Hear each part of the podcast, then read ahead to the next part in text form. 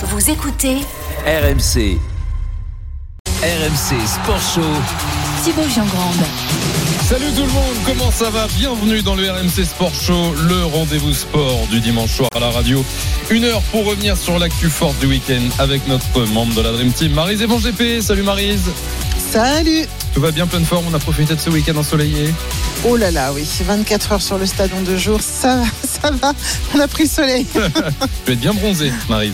Oh, tu, non, tu crois? Au programme ce soir, qui peut battre le Leinster? La Rochelle, en tout cas, va tenter sa chance dans 15 jours en finale de la Champions Cup. Les Irlandais qui ont donné la leçon aux Toulousains hier. Les Rochelais, difficiles vainqueurs du Racing aujourd'hui, peuvent-ils le faire? On pose la question à la Dream Team Rugby dans un instant. À 19h30, la MotoGP en France. Grand Prix du Mans aujourd'hui remporté par Bastianini. Quatrième place frustrante pour Quartararo. On l'écoutera. Retour sur le Grand Prix et l'ambiance exceptionnelle aujourd'hui avec nos envoyés spéciaux. Et puis à 19h45, retour sur la première défaite de Tony Yoka avec notre invité Souleymane Sissoko. On lui demandera si Yoka a dit adieu à tout espoir d'être un jour champion du monde poids lourd. Surtout euh, ces sujets, je vous lis sur le hashtag RMC Live, l'appli RMC. Le direct studio, bienvenue dans le Sport Show.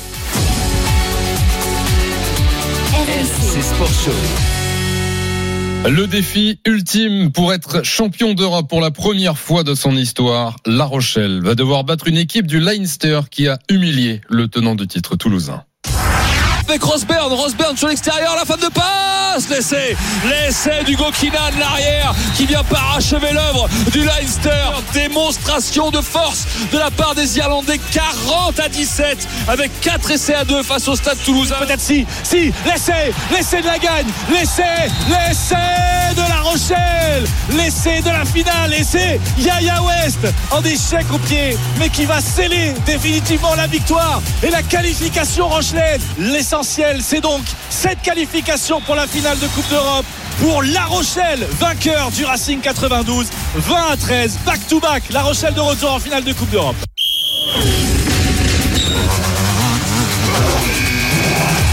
La une du RMC Sport Show.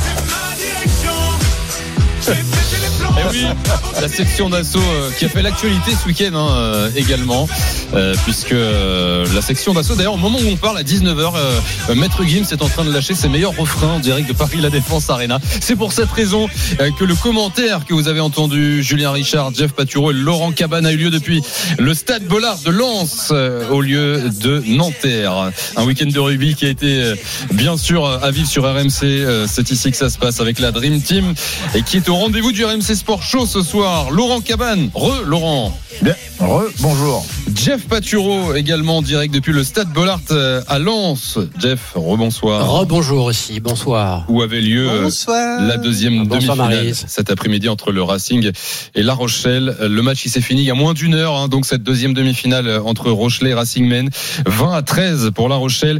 Et euh, on sort de de ce match, de ce week-end en fait, euh, avec la désagréable impression que ce sera euh, très très compliqué euh, à moins euh, pour les Rochelais face à Leinster dans 15 jours euh, en finale à Marseille. Laurent, est-ce que tu peux Ah, Alors effectivement le s'il te plaît, contre, contredis-moi, s'il te plaît. non, non, c'est vrai que sur la physionomie des deux matchs, on a d'un côté une équipe qui a passé 40 points à, à Toulouse quand on connaît la qualité des joueurs, même si les joueurs de Toulouse sont un peu émoussés, on le sait, top 14, Coupe d'Europe, les fenêtres internationales, donc on n'a pas des joueurs toulousains euh, à, à, à 100%, mais enfin leur passer 40 points sur une demi-finale de, de Champions Cup, ça reste quand même quelque chose.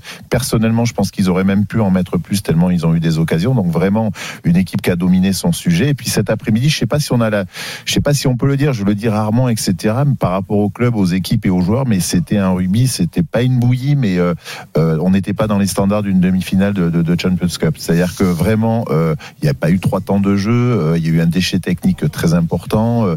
En termes de discipline, j'ai pas vu les stats. Je- je- Jeff et, Julien m'ont pas donné, on n'a pas, on n'a pas le retour, mais vraiment, on est des, on a, on a, on a, on a des joueurs qui ont vraiment été très indisciplinés. Euh, ensuite, sur les choix tactiques, euh, on va en rediscuter là dans l'heure qui vient, mais enfin, euh, c'est très discutable. On a deux ouvreurs qui sont un peu passés à côté de leur, de leur sujet cet après-midi. Donc vraiment, deux matchs complètement différents, j'ai envie de dire. Est-ce que la question, c'est est-ce que La Rochelle peut le faire? Sur ce qu'on a vu aujourd'hui, il faudra quand même monter monter le pas mal de pas mal de niveaux quoi. hein. On va avoir le temps d'en parler, notamment l'adversaire, le Leinster, euh, dans une dizaine de minutes. Mais d'abord, donc cette euh, demi-finale à Bollard, où Jeff Paturo est toujours. Tu, tu sors tout juste des conférences de presse, là, c'est ça, hein, Jeff? Ouais, c'est c'est toujours en cours. On a vu. Laurent Travers du côté du Racing, Gaël Ficou qui était très abattu, euh, Ronan O'Gara qui était fier et qui regrettait l'absence de public. Il disait qu'il n'y avait pas grand monde. Mhm. Et euh, là, en ce moment, il y a le capitaine Grégory Aldrit, lui qui a fait un match énorme parce qu'on connaît Ouais. lui au moins Ouais. ses stats, meilleur plaqueur de La Rochelle, 13 plaquages. Une stat intéressante, toi Laurent qui aime bien les stats, euh, c'est ce que nous disait Laurent Travers en conf de presse. Les Racingman ont été sanctionnés à 20 reprises Ah ouais, non, durant non, la 20, c'est- rencontre. 20, c'est- 10 en première mi-temps, 10 en seconde. C'est Ah, impossible c'est normalement énorme. de gagner avec euh, autant de pénalités, deux cartons jaunes, et pourtant ils sont restés dans le coup, ils ont eu l'occasion, ils ont pu, auraient pu prendre des points. Ils étaient vraiment euh, jusqu'à 10 minutes de la fin, ils y croyaient encore. Gaël Ficou et ses partenaires, et même malheureusement pour eux, c'est pas passé. Et euh, La Rochelle va retrouver le Leinster. Et pour vous donner un peu d'espoir, vous savez qui a battu le Leinster l'année dernière? La en Rochelle. La Rochelle. En demi, ouais. Ouais. Voilà. Mais euh, bon.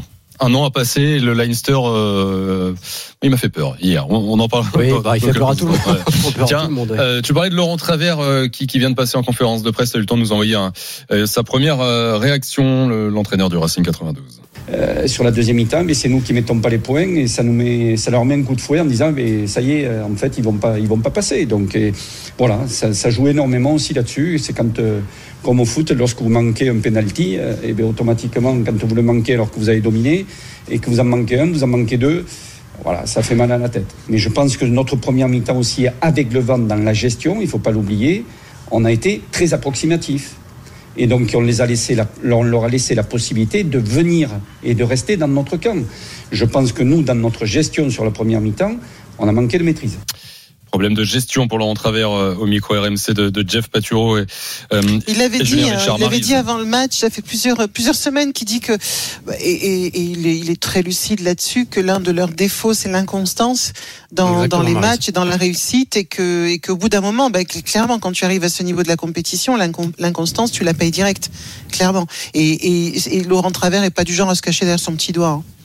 Euh, Jeff, C'est vrai, Marise, euh, l'inconstance, c'est souvent que cette équipe du Racing euh, manque de régularité d'une mi-temps à l'autre. On- Je me rappelle de certains matchs récemment contre Sale, c'était pareil, contre Biarritz, c'était pareil, à Paris la Défense Arena. Ah, Mais ce qui est cette fois là où ils ont brillé par leur constance, c'est vraiment la discipline qui pour moi les tue aujourd'hui. Euh, Tu peux pas gagner un match avec 20 Non, pénalités et, et deux cartons jaunes et, et avec des choix. euh, parfois ils et prennent la pourtant. Jeff, Alors, Oui, ils sont pourtant, restés en vie, ils étaient en vie, oui, Ouais, sûr. Ils sont pas loin sur les dernières minutes. Euh, Il y a des mauvais choix, peut-être même à un moment donné. Je me souviens, 5 minutes de la fin, Teddy Thomas qui est sur, sur l'aile et peut-être qu'au lieu de qui, un 2 contre 1 il y a eu des, ouais, oui, ouais, oui, il y a eu des mauvais choix des mauvais choix et à ces niveaux-là ça pardonne pas. Et contre une équipe de La Rochelle qui a pas été impériale mais qui a été solide sur les fondamentaux là où on l'attendait en fait Hmm. Ouais, la Rochelle, ça, a été solide, ils ont été compacts, homogènes. Euh, C'est vrai qu'ils ont pris un peu le, le, le, le, le- le pas là sur le en termes de, de paquet d'avant. Ils ont été, ils ont une bonne mêlée, ils ont gêné les, les Racingmen dans le secteur de la touche. Sur le jeu au sol, on, on connaît leur qualité. Donc euh, oui, oui, dans l'ensemble, c'est vrai qu'ils méritent. euh, J'ai envie de dire, ils ont laissé des points au pied. Les deux équipes ont laissé des points. hein. West a laissé tomber pour une fois. Il a, je crois que c'est, il a 8 points. Euh, le petit. euh, et le petit de Garec en face hein, Ouais, qui est il a plutôt six un- points, crois, ouais, a un, un laissé- joueur euh, qui est régulier qui a laissé Ouais, des points laissé- on a fait rentrer Maxime ça n'a ouais. pas, se- suffi ça se joue là sur, sur, sur ces matchs de ce calibre. Alors, ça se joue. Euh, à pas grand chose. Hein. Bon, à la fin, c'est 20 à 13. Euh, les Rochelais qui marquent un essai en toute fin de partie, c'était 15 à 13 sinon. On en a beaucoup parlé avant le match, même en début d'émission il y a quelques minutes. Les deux clubs en ont beaucoup parlé toute la semaine. Cette euh, demi-finale délocalisée euh, à Lens, puisque euh, le Racing donc, devait recevoir, mais euh, sa salle, de, donc son stade, mais j'ai dit sa salle, le Paris La Défense Arena, euh, était déjà prise pour un concert de section d'assaut euh, en ce moment même. Euh, alors, finalement, le Paris est perdu pour le Racing euh, de peu. Est-ce que les Racingmen auraient perdu ce match à Nanterre? Euh, Il y aurait une histoire de public, de pelouse Ouais. aussi. Alors, on peut pas savoir, mais est-ce que, la- que Rochelle est-ce que la Rochelle c'est n'a perdu. pas gagné aussi euh, à Paris la Défense Arena? On ne sait pas hein, euh, franchement Non, on trouve peut pas savoir, mais c'est vrai que c'est, on sait on, pas. sait que c'est quand même un terrain qui, et que l'équipe elle est aussi composée par rapport à cette, euh, Bien parce sûr. qu'ils l'ont dit, hein, par rapport à cette salle, c'est une équipe qui, euh, qui privilégie la vitesse. Donc là, c'est effectivement, ils se sont mis dans la difficulté. Avec des si, tu sais, on, Oui. on réécrit l'histoire du rugby. Hein. Laurent. Non, mais ce qui- ce qu'il faut retenir ce soir, c'est quand même qu'il y aura une équipe française et que ce sera La Rochelle qui va affronter euh, cette équipe euh, du Leinster euh, dans deux semaines à Marseille et que euh, il y a, il va y avoir du boulot vraiment pour les Ouais. de Ronan O'Gara. Mais Il le disait lui-même, ils auraient livré une copie moyenne aujourd'hui, mais ça suffit contre le Racing. Et ce qui est sûr, c'est que dans deux semaines, il faudra euh, livrer un match bien différent pour Mm. battre les Irlandais. Bien sûr, Jeff, tu as raison, et on, on va même prendre le temps euh, en longueur d'évoquer déjà et de se projeter sur, sur cette finale.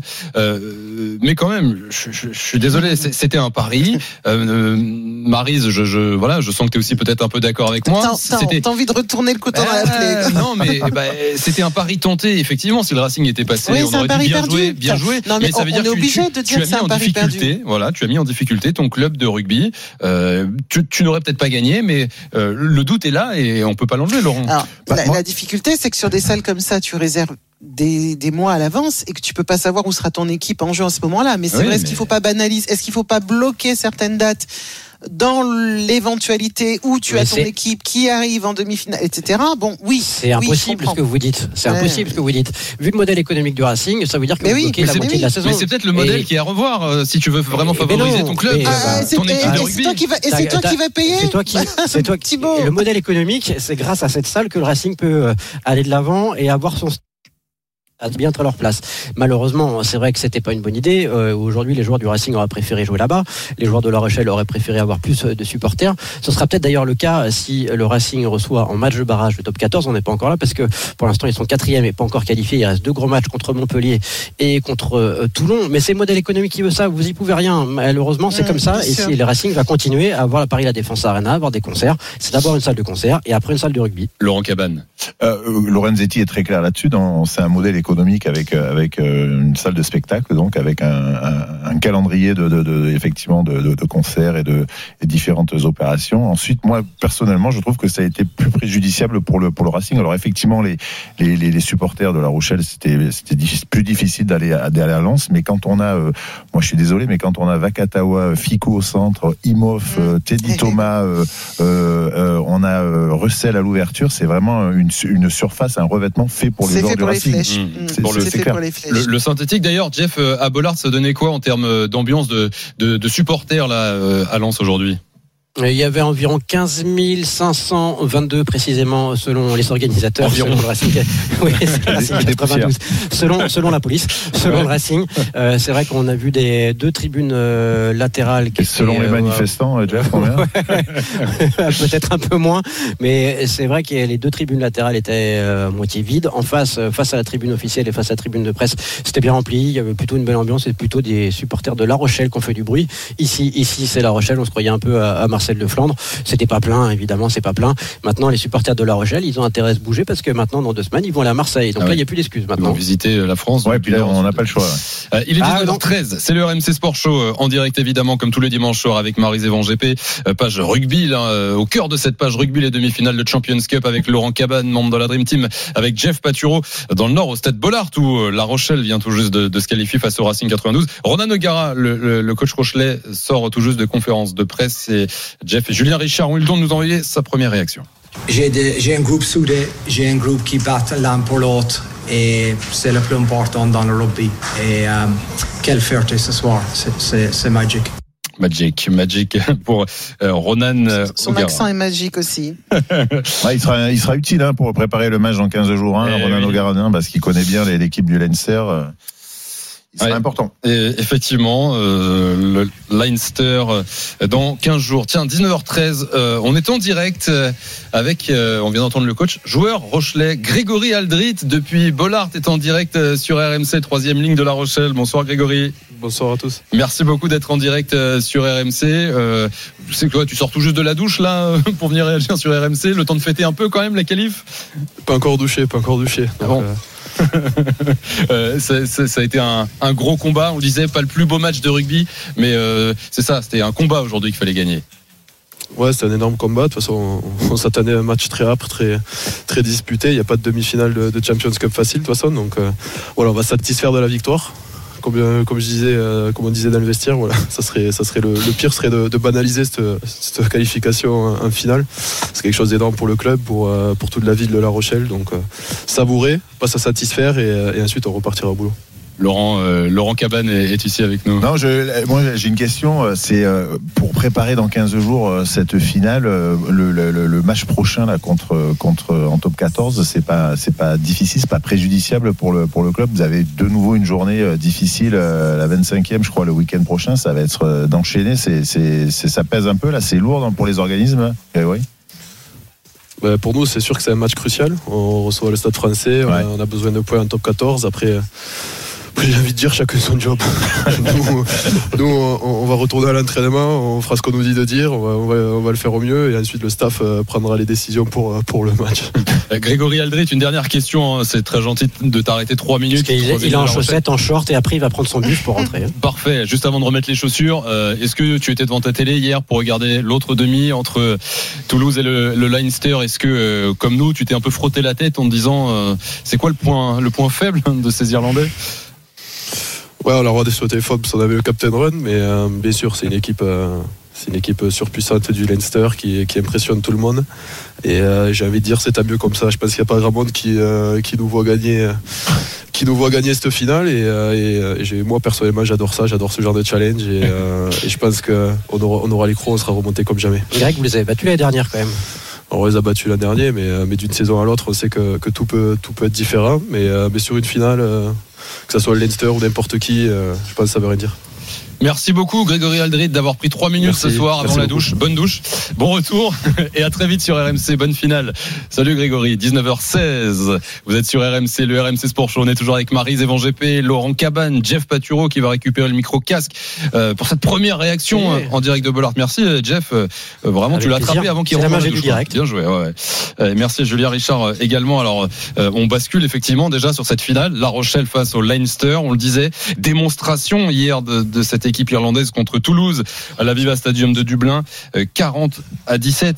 Euh, bon, Jeff, Laurent, Marise, c'est peu de le dire, même euh, bon, Grégory Aldrit vient d'en parler, c'est peu de dire que les Rochelais seront pas favoris pour cette rencontre. Euh, on le savait avant, là le Leinster très très impressionnant euh, hier. Ouais, alors euh, pour le coup, ça a le mérite d'être clair. Euh, Sur les deux demi-finales, effectivement, ils partent hyper favoris. Ensuite, euh, euh, bon, dans l'ensemble, ils font quand même un parcours euh, un peu exceptionnel. Hein. Ils, ils, ils mettent pas des dérouillés à tout le monde, mais enfin, ils font, euh, ils sont au-dessus de, pour l'instant, de, de, de- beaucoup d'équipes contre qui ils ont joué. C'est une situation, comme disait Grégory Aldry, qui peut être aussi intéressante. C'est-à-dire que c'est un gros challenge. Tout le monde va les donner, euh, va les donner derrière, quoi. Donc euh, voilà, pour les joueurs, j'ai envie de dire, pour les joueurs et pour le, pour le, pour le management de La Rochelle, ça va être facile à préparer ce, ce match. Ouais. C'est un gros rendez-vous, c'est une finale sur un match. On est quand même dans le sport et dans le rugby. Il y a eu, y a eu des, il y a eu des, il y a eu toujours eu, il y a toujours eu des surprises. Mais c'est vrai que c'est vrai que cette équipe de Leinster a, été, a été impressionnante. Ensuite, elle a été impressionnante parce qu'elle a mis 40 points contre Toulouse. Les Toulousains fatigués Ensuite, voilà, il faut analyser un tout petit peu le match. Les, les, les, les Toulousains et leur entraîneur l'a dit et redit, ils sont quand même émoussés. On sent quand même les joueurs. On n'a pas le véritable Dupont. On n'a pas, enfin, tous les joueurs internationaux. On les sent pas. Gelon est parti, est passé un peu à côté de son match, mais on, on sent des joueurs vraiment qui sont, euh, qui tirent un tout petit peu, etc. Donc euh, voilà, le- les, les choses sont plutôt claires. J'ai envie de dire avant de, avant cette, avant cette finale, euh, euh, le, le, le challenge est énorme. Marise. Est-ce. Pardon, vas-y. Vas-y Marise. Je, je suis de cet avis-là aussi, c'est-à-dire que La Rochelle est, est- est un, un vrai et pur challenger sur le coup, c'est-à-dire qu'on n'est pas du tout dans une égalité ou dans un niveau comparable. Donc, euh, bah, quand tu es challenger, t'as absolument rien à perdre et Ouais. c'est pas toi qui as la pression. Mm, mm. C'est euh, alors au-delà du fait qu'il a pas la pression, c'est- quand même une, une autre finale pour La Rochelle. Donc évidemment qu'ils ont envie euh, d'aller au bout parce que ça sera la troisième finale. Mais euh, mais il n'empêche que la pression c'est pas sur eux. Alors après je suis pas persuadé que, que Leinster soit soit du genre à prendre la pression euh, côté tremblote, pression négative. Ils sont ils, ils sont archi favoris. Et ils sont surtout bien dans leur basket. Tout le monde est fatigué, mais ils sont largement devant. Mais encore une fois, La Rochelle, pour le coup, c'est pas comme si La Rochelle rencontrait Toulouse. C'est pas la même. Donc Jeff. tu vas beaucoup plus en Mm. décontraction en te disant on va essayer de faire le match de notre vie quoi.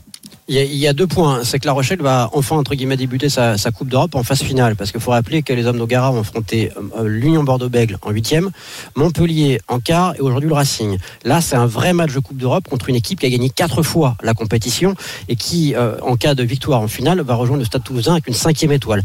Les Irlandais sont favoris sur le papier, il n'y a aucun doute là-dessus. Mais justement, il y a un bon ressort sur lequel vont pouvoir s'appuyer ces, Rochelais, c'est de se dire, ils sont pas favoris, ils ont rien à perdre et s'ils gagnent, c'est un exploit monumental de battre le Leinster après une défaite contre Toulouse la saison dernière. On rappelle que La Rochelle n'a encore rien gagné comme trophée dans son histoire en top 14, ni en Coupe d'Europe. Ils ne seront pas favoris, mais ils ont un super défi historique dans deux semaines à Marseille. Puis il y a autre chose, hein, Jeff. Ils ont, ils ont aussi euh, euh, la campagne de l'année dernière. Ils ont perdu deux finales, donc ils ont aussi cette expérience-là. Je pense qu'ils ont ça, beaucoup appris de ces, ouais, ouais, ils ont beaucoup appris de ces, de ces matchs-là. Donc euh, voilà, ils vont se présenter en challenger contre une équipe qu'ils connaissent bien, euh, avec deux finales qu'ils ont déjà perdues, euh, deux finales perdues l'année dernière. Donc euh, voilà, c'est, euh, c'est, c'est, non mais c'est Après, important, c'est ouais, important sur ces matchs-là. On en connaît, Laurent, des équipes qui ont perdu 2, 3, 9, 10 Oui, finales. oui, oui, non, bien sûr, bon, bien sûr, mais enfin bon, on là, pour- embrasse oui, oui, pour, le coup, on appréhende le match un peu différemment aussi, quoi. C'est-à-dire qu'on Mhm. prépare le match un peu, un peu différemment et on, on recommet pas les, on commet pas les mêmes erreurs, même si l'année dernière ils l'ont fait contre, ils l'ont fait contre Toulouse, mais, mais ça leur servira. Un peu de positif à 19h20 ce soir, d'espoir en tout cas, parce que c'est vrai que le, le Leicester a frappé fort hier contre Toulouse.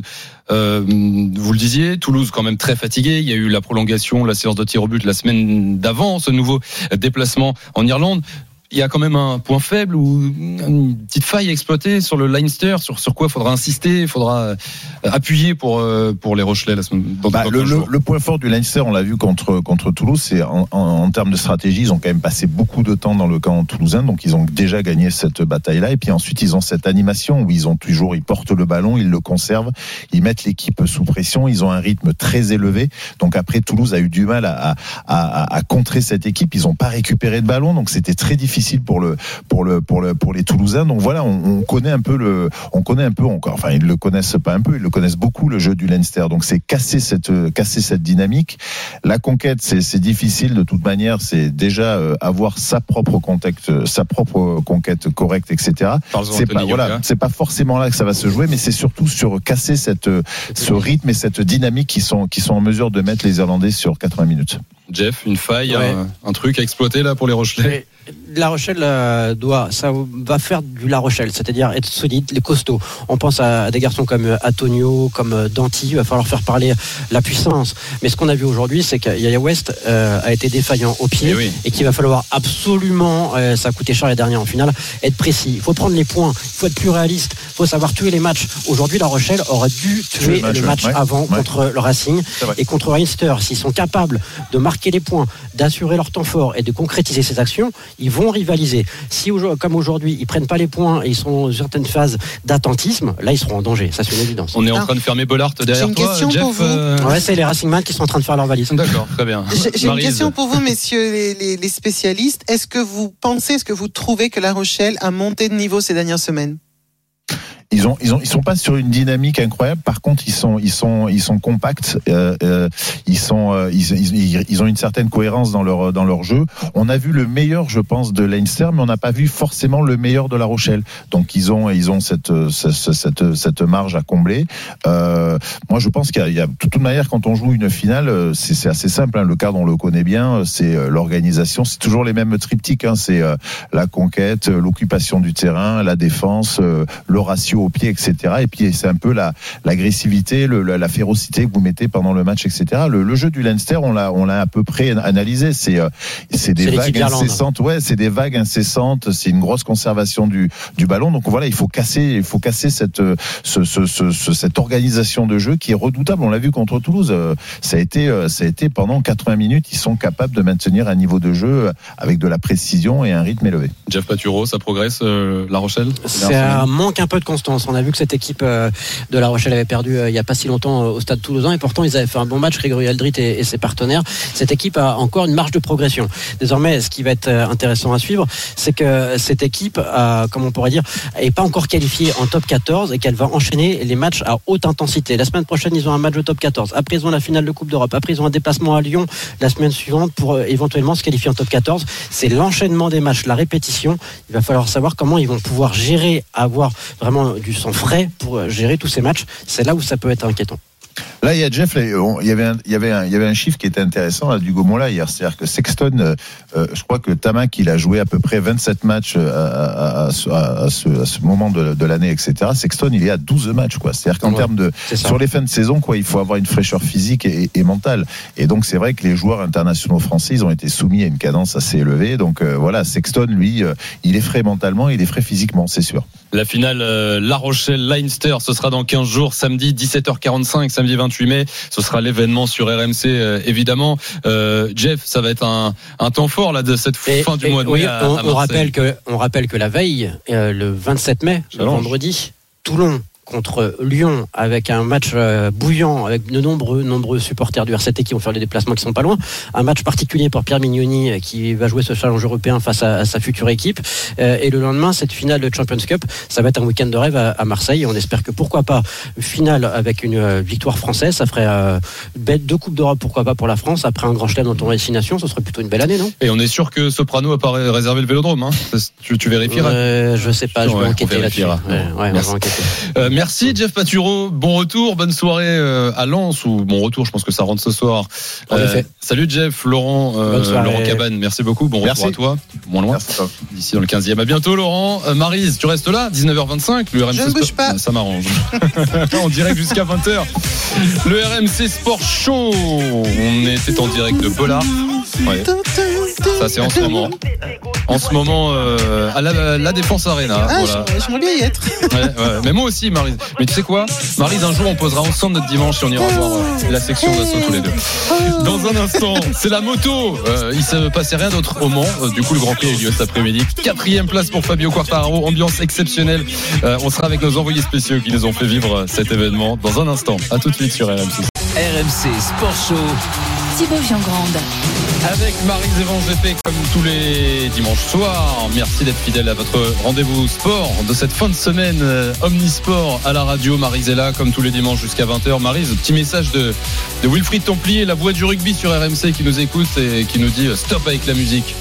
On n'a pas envie d'arrêter quand même. euh, Là, on s'ambiance. Oh Wilfried, pardon, Wilfried. La musique va Non, bien mais- avec le sport, mais on aimerait bien les deux en fait. C'est ça le truc. il faut expliquer quand même que Wilfried, euh, il était au commentaire hier de Leinster Toulouse, donc euh, il a Non, vécu un sale week-end.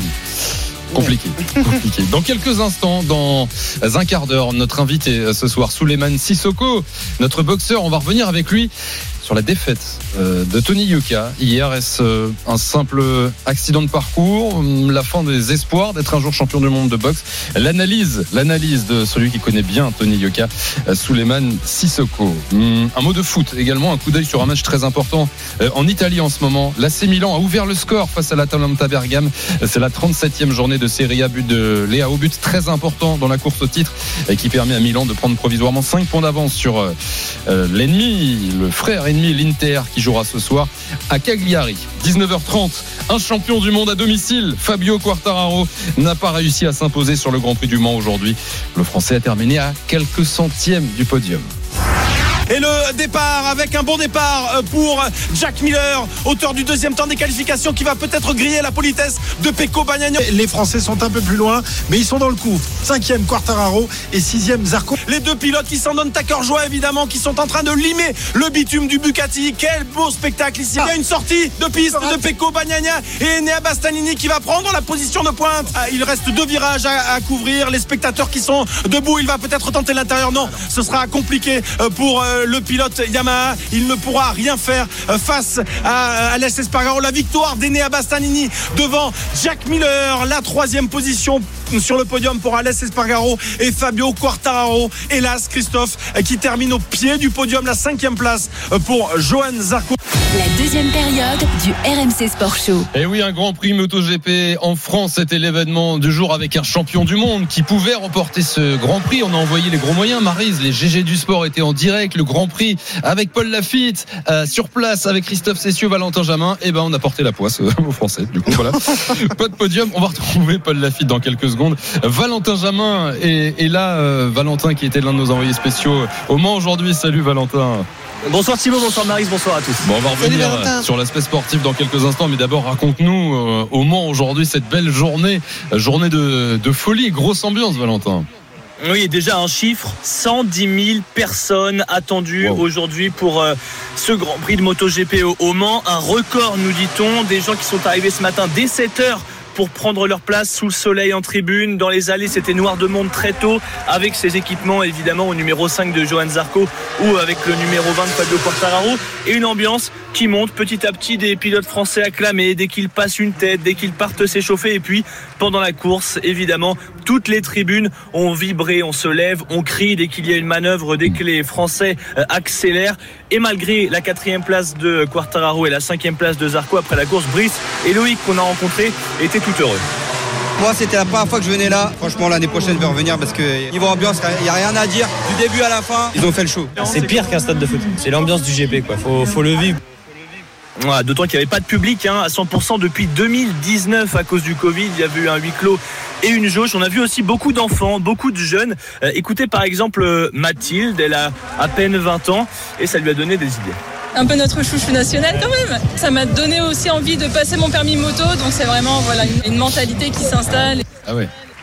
Voilà, le Grand Prix, il y avait aussi un camping plein à craquer. Les gens qui viennent à moto, c'est le folklore et qui, malgré la déception sportive, ont passé un week-end mémorable. Merci beaucoup Valentin Jamin euh, en direct pour ce, reportage, toi qui as passé le, week-end euh, au Mans. Euh, merci Valentin. Marise, je sais que tu n'es pas très à la base sport mécanique. Est-ce que euh, l'ambiance que vient de nous décrire Valentin, passer un petit week-end comme ça au soleil, regarder une course de MotoGP, ça t'a donné un peu envie? Pas du tout. Non. Voilà, merci. non, mais c'est non, mais c'est juste que c'est pas mon sport. Après, honnêtement, je le, je le, regarde avec plaisir à la, à, à la télé justement parce que tu as des angles, tu as des, as des images qui sont fantastiques, mais je ne suis pas assez fan pour apprécier sur le, sur le, sur le terrain. J'imagine que l'ambiance, le, le, bruit, tout ça, moi je pense que ça me ferait plus mal à la tête qu'autre chose. Tu vois ce que je veux dire je Mais vois. je suis, euh, je comprends parfaitement ceux qui sont dingues de ce sport-là parce que quand je regarde les images à la télé, ça me paraît dingue. Moi, je, je vois plus des artistes de cirque mmh. presque, la façon dont ils chevauchent leur monture entre guillemets, que que, que des sportifs. Des sortes de de, de MC, de maître cérémonie euh, sur RMC euh, pour commenter ces artistes. C'est Paul Lafitte qui nous commande tous ces grands prix moto. Il était au Mans aujourd'hui et il est en direct dans le RMC Sport Show. Salut Paul. Salut Thibaut, salut Marise, bonsoir à toutes et à tous. Salut, salut. T'es où là? Raconte-nous, on entend un peu de bruit. Sur le retour, ah bah là, c'est une vraie galère. Hein. Ah, on explique. a quitté Le Mans avec l'équipe des GG à 15h30 et on est encore sur l'autoroute, on va dire à 90 km de Paris, arrivée prévue aux alentours de 20h30, 20h45. D'accord, donc là t'es en voiture avec euh, JC Drouet, il y a tout le monde raconte-nous un peu. JC Drouet au volant, Marie Martineau, Christophe Cessieux et Pierre Amiche qui vous envoient le bonjour d'ailleurs. Bah, très bien, bien un bisou à tout le monde. On est là avec, euh, avec Marise, l'équipe des GG du sport que vous retrouverez bien sûr euh, comme tous les week-ends dès samedi prochain à 9h. Paul, à un dixième près, c'était un week-end réussi pour notre champion du monde. Hein. Il s'en est fallu peu. Oui, effectivement, euh, Fabio Quartaro qui a terminé au, pied du podium euh, à un dixième d'Alèche Espargaro. Euh, Valentin Jamin a précisé la, belle cinquième place de, Johan Zarco, un grand prix remporté par, par Enea Bastanini, troisième victoire de la saison pour l'Italien du team Ducati Gresini devant Jack Miller et donc Alèche Espargaro. Mais un grand prix très frustrant pour le, le, champion du monde en titre qui a déclaré en conférence de presse d'après Grand Prix eh qu'il ne s'amusait pas, il n'a pas dépassé une seule fois durant les 28 tours de course. Il a bénéficié évidemment euh, des chutes des pilotes Suzuki, de la chute de Pecco Bagnaia, euh, leader de la course pendant une quinzaine de tours. La Yamaha, euh, Thibaut et Marise, n'est tout simplement pas au niveau aujourd'hui des Ducati. Et malgré eh bien, sa position de pointe, hein, il est toujours leader du, classement général, eh bien, Fabio Quartararo ne se régale plus au guidon de cette Yamaha aujourd'hui. Il y a un truc qui lui a plu, justement, on va l'entendre, Fabio Quartararo, juste après cette course. Le plus beau de ce week-end, c'était de voir tous ces fans dès le jeudi, les voir profiter, les voir vraiment nous soutenir. Et c'était vraiment le, plus beau, sans exception, du week-end. Bon, quand Marise, le plus beau, euh, c'est le public, c'est que, bon, sens qu'il y a eu un petit problème à côté sur le sportif. ouais, oui et non. Enfin, tu peux aussi avoir un public fantastique, mais bon, effectivement, tu entends que bon, aujourd'hui, c'était pas forcément la plus grande, la plus grande journée. Mmh. Euh, on va écouter un, un, une autre réaction euh, et plus intéressante d'un côté sportif, celle-là. Et Paul, juste après, tu vas nous dire comment tu analyses cette déclaration de notre champion du monde, Fabio Quartararo. Je pense que pour euh, certains pilotes, je dirais plus 50-50. Pour moi, je pense que c'est plus 90-10. Tu fais un mauvais départ, c'est Bon, on l'a bien vu aujourd'hui. J'ai fini quatrième, mais trois pilotes devant moi sont tombés. Marc a fait une erreur devant moi, c'est huitième. J'ai eu de la chance sincèrement, je ne m'amuse pas en course. Je n'arrive pas à trouver le, le plaisir que j'ai dans, dans les essais. Euh, Marc, c'était Marc Marquez. Effectivement, il y a eu pas mal de chutes qui ont permis à, à- à Quartaro de terminer, quatrième. Comment euh, analyser, Paul, cette réaction? Euh, C'est encore un petit tacle à sa, sa moto, sa chère Yamaha, qui lui pose complètement. tant de soucis, ouais.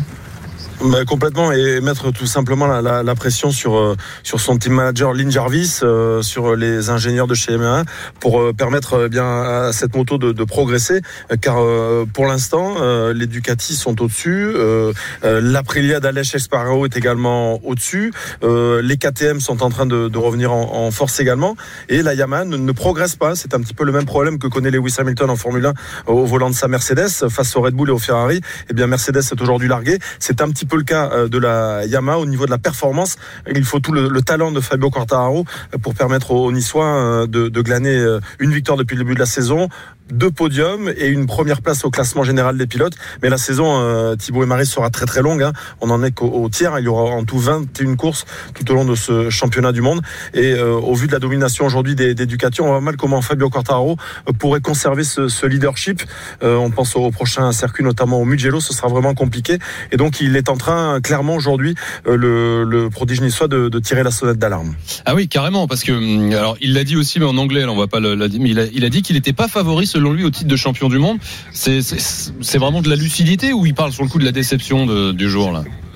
C'est un petit peu des deux, mais euh, lucide, car euh, encore une fois, la saison sera longue et, et au vu de la domination des, et de la puissance des Ducati, hein, euh, la Yamaha rendait entre entre euh, 7 et 9 km heure dans la ligne droite euh, sur ce circuit Bugatti. Elle rendait quasiment 20 km heure euh, sur euh, le, le circuit euh, des Amériques à, à Austin, ce qui veut dire qu'il y a clairement un manque aujourd'hui de, de performance. Euh, Fabio Quartararo arrivera, on le rappelle, en fin de contrat euh, en juin prochain, et même si Eric De Seine ce matin, euh, le PDG Europe de Yamaha, dans les grandes gueules du sport, a indiqué que ben, les négociations étaient en cours et que Fabio devrait normalement rester pilote Yamaha la saison prochaine.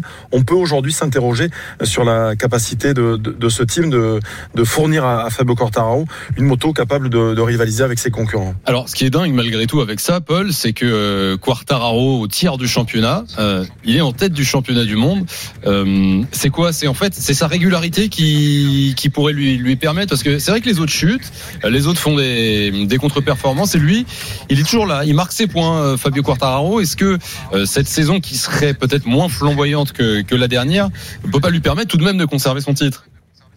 Si, peut-être. euh, on rappelle euh, à nos auditeurs qu'aujourd'hui Fabio Quartararo est en tête avec 102 points devant Aleix Espargaro, 98 points et Enea Bastanini 94 points. C'est vrai que c'est un pilote, tu le précisais, très propre, euh, qui ne chute pas souvent et qui, euh, eh bien, arrive toujours à, à marquer de, de, de gros points. Mais euh, on ne pourra pas toujours miser sur une chute de Pecco Bagnaia ou sur une Ducati en manque de performance, hein, ce qui était le cas pour euh, la moto du, du Transalpin depuis le début de la saison. Mais on avait vu à Reyes de la Frontera euh, que Bagnaia était tout simplement le, le meilleur, le, plus rapide. Il l'était également euh, cet après-midi sur le tracé du Bugatti avant de, commettre deux erreurs et de, finir par perdre l'avant de sa machine et donc d'abandonner. Mais c'est vrai que Fabio marque de gros points. Fabio est toujours euh, au contact, mais euh, ça semble quand même sur l'ensemble d'une saison difficile bien de, voir Fabio Quartararo contrecarrer les, plans des Ducati. Puis on le rappelle de, la superbe Aprilia d'Aleix Espargaro, le, le, pilote espagnol. Euh, Marise, on, revient souvent sur ces grands prix euh, bah, de, depuis l'année dernière, depuis deux ans même que les Français euh, brillent. Euh, Quartararo, depuis le début de saison, tu l'as beaucoup entendu se plaindre de sa moto, mais il est quand même, on vient de le dire, en tête du championnat du monde. Euh, Est-ce qu'il n'y a pas une forme... Bon, il se plaint un peu beaucoup, non Fabio T'en penses quoi?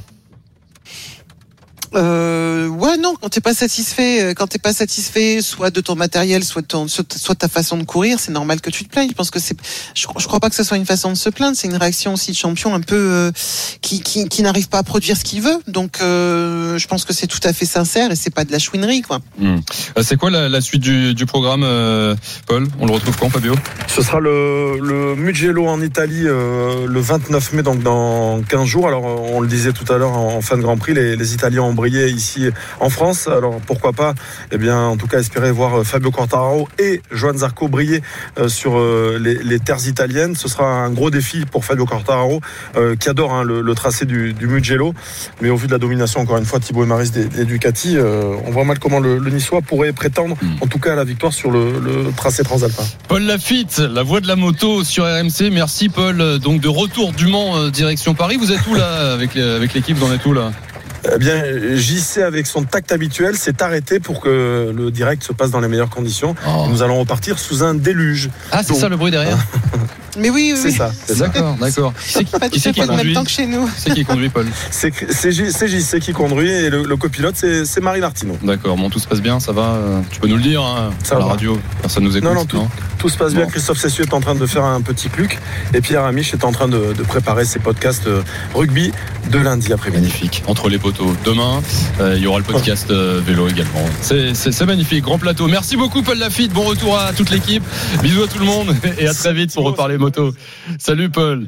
19h42, le RMC Sport Show continue en direct jusqu'à 20h avec euh, Marise Evan GP. Euh, tiens, un point juste sur le foot là. Deuxième but pour euh, l'AC Milan. C'est un Français qui vient de marquer. Théo Hernandez, 2-0 pour euh, l'AC Milan sur l'Atalanta. L'AC Milan qui reprend provisoirement 5 points d'avance sur l'Inter Milan avant dernière journée de Serie A. Match euh, important qui permet aux Milanais de se rapprocher du titre. Dans un instant, euh, Marise, le dossier Yoka, hier à Bercy, euh, dans ce qu'il appelle lui-même la conquête. Il a pris une, bah, une dérouillée, hein, Tony Yoka, largement battu par le Congolais Martin Bacolé. La conquête est-elle terminée pour Tony Yoka On posera la question à notre invité ce soir, Souleymane Sissoko, qui connaît très bien, très bien son ami Tony Yoka. Tout de suite sur RMC. RMC Sport Show. Thibaut Giangrande.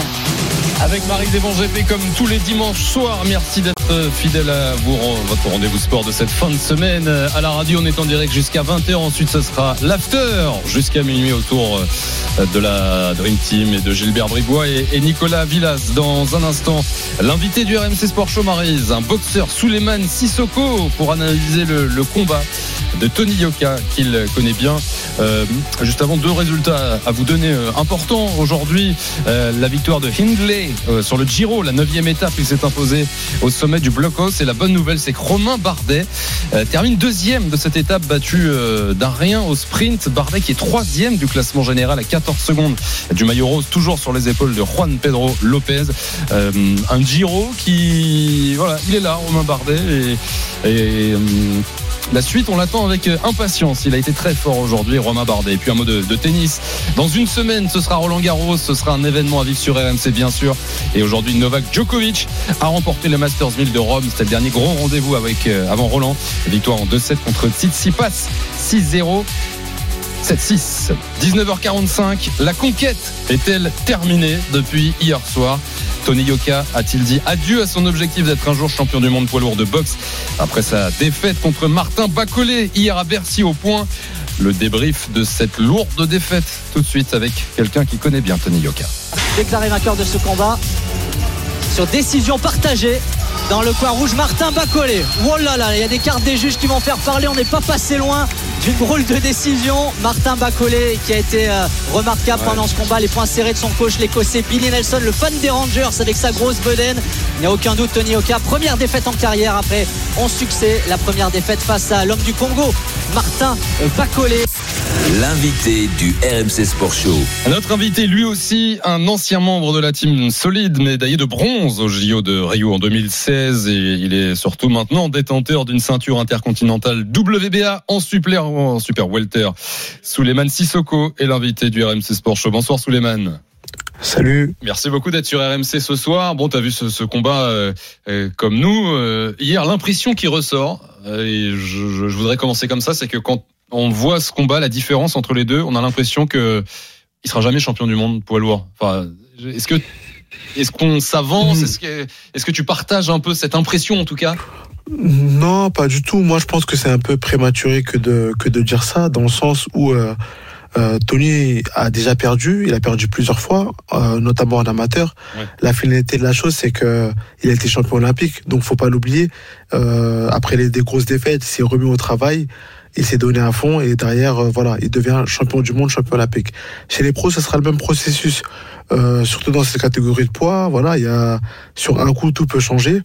Malheureusement, il s'est fait cueillir en, début de, combat au premier round et n'a pas vraiment bien récupéré euh, de ce premier knockdown euh, dans, ce, dans cette première reprise. Il est battu finalement au point hein, par Martin Bacolé. Euh, il a été compté deux fois, Tony Yoka. Quand on voit le combat d'hier, on a l'impression que c'est presque un miracle qu'il aille au bout. Finalement, tant ça avait mal commencé. Toi, tu, tu nuances un peu cette impression, euh, l'impression qu'il n'y avait pas photo entre les deux par ce, ce- cette entame de combat? Non, Martin Bacolé, comme je l'ai dit, a très bien commencé ce combat. Euh, voilà, il a pris les rênes, il a imposé son style, euh, il a imposé sa puissance, il a, il a, voilà, il, il a, dominé la première partie de combat. Derrière, Tony commençait à revenir dans le sens où euh, Martin Bacolé avait euh, ses coups étaient moins impactants, moins puissants sur la seconde partie de combat. Et euh, bah, ces, ces derniers rounds aussi a fait, a fait beaucoup la différence. Après, euh, nous, ce qu'on aurait voulu, c'est que Tony en fasse entre guillemets un peu plus pour euh, pour faire basculer le combat à partir de la cinquième, sixième reprise. Mais euh, voilà, on a eu un adversaire qui est très solide, qui ne bronchait pas et euh, qui a de l'expérience, un vrai professionnel. Et bon, malheureusement, c'est pas passé ce soir pour Tony. Mais euh, voilà, c'était un mauvais soir. Qu'est-ce qui, qu'est-ce qui manque euh, à Tony Yoka pour rattraper, euh, si tant est que c'est possible, de ra- rattraper un adversaire comme Bacolé et même d'aller encore plus haut, puisque c'était l'objectif, et c'est peut-être toujours l'objectif d'être un jour champion du monde poids lourd. Qu'est-ce qu'il faut qu'il travaille là maintenant, Yoka?